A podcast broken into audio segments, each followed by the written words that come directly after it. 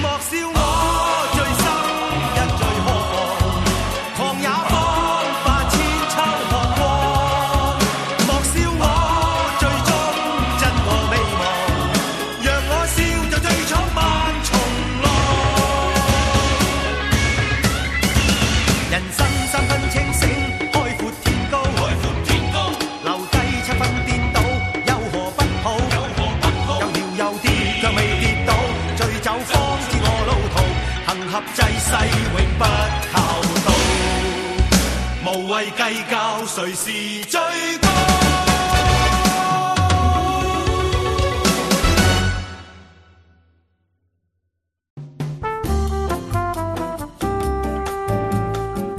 ハイウェイ北京 CRI 情報ラジオ水曜日中国人物辞典をお届けしています今回はカンフー映画の名監督ユエン・ウーピンを紹介しています彼の生い立ちから映画デビューとずっと紹介してきましたけれどこの後世界的にも活躍するんですよね、うん。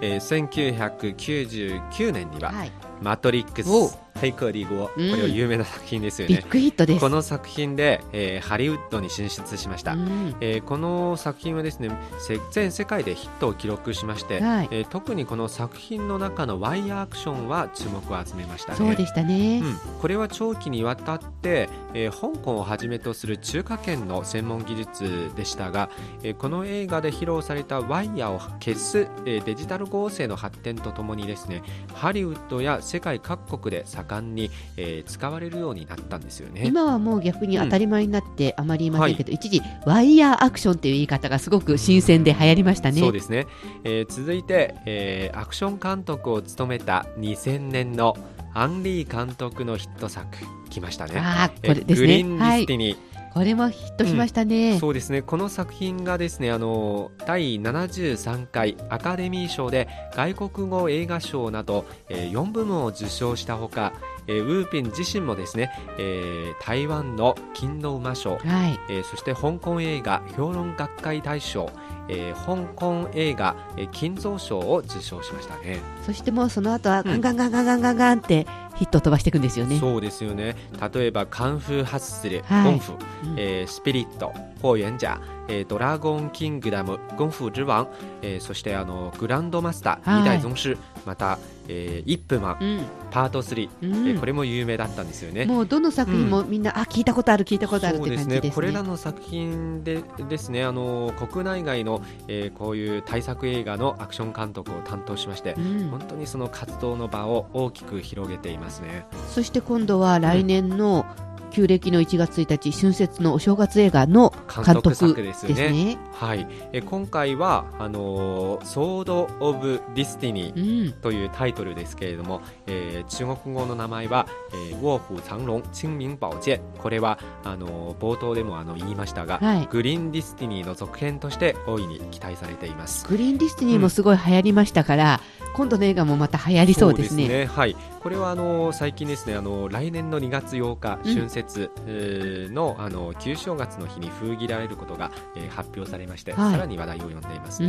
うん。まあ内容としてはですね、グリーンディスティニーのその後の物語をうん描く設定となっているよなる。ほど。えー続編の方ではですね、えー前作に続いて女優のミッシェル・ヨーが演じる、えー女剣士はい。ユショウリン、ユーシューリンが再び登場しまして、はい。えー俳優のジェンズダンドニー・イエンが演じるモンスラもう師匠の助けを得て、えー伝説の名剣を守る物語が描かれているそうですね、えーまあ、今回監督を務めるということになりましたけれども、うんはい。えーウーピンはですねこの間の発表会では、うん。えーニュージーランドで偶然アンリー監督に会いましたと。あ偶然なんですね。しましたね、えーその時にアンリー監督で監督はですね、うん、えープレッシャーを感じる必要はない、はい。えー自分がやりたいようにやればいい。とあアドバイスしてくれたことをあの発表しましたあ、ね。まあ元の監督さんにはちょっと、あうんこの人よりいいもの作んなきゃとかはい、いうプレッシャーもあるかもしれませんけど、逆に。本人かはいらやりたいようにって言われると、うんちょっとまたほっとするところもあるかもしれませんね。ね。まあ、どんな作品に仕上がっているのか、来年のお正月、旧暦の1月1日を待ちたいと思います。はい以上、中国人物辞典。今回は、カンフー映画の名監督として知られているユエン・ウーピンをご紹介しました。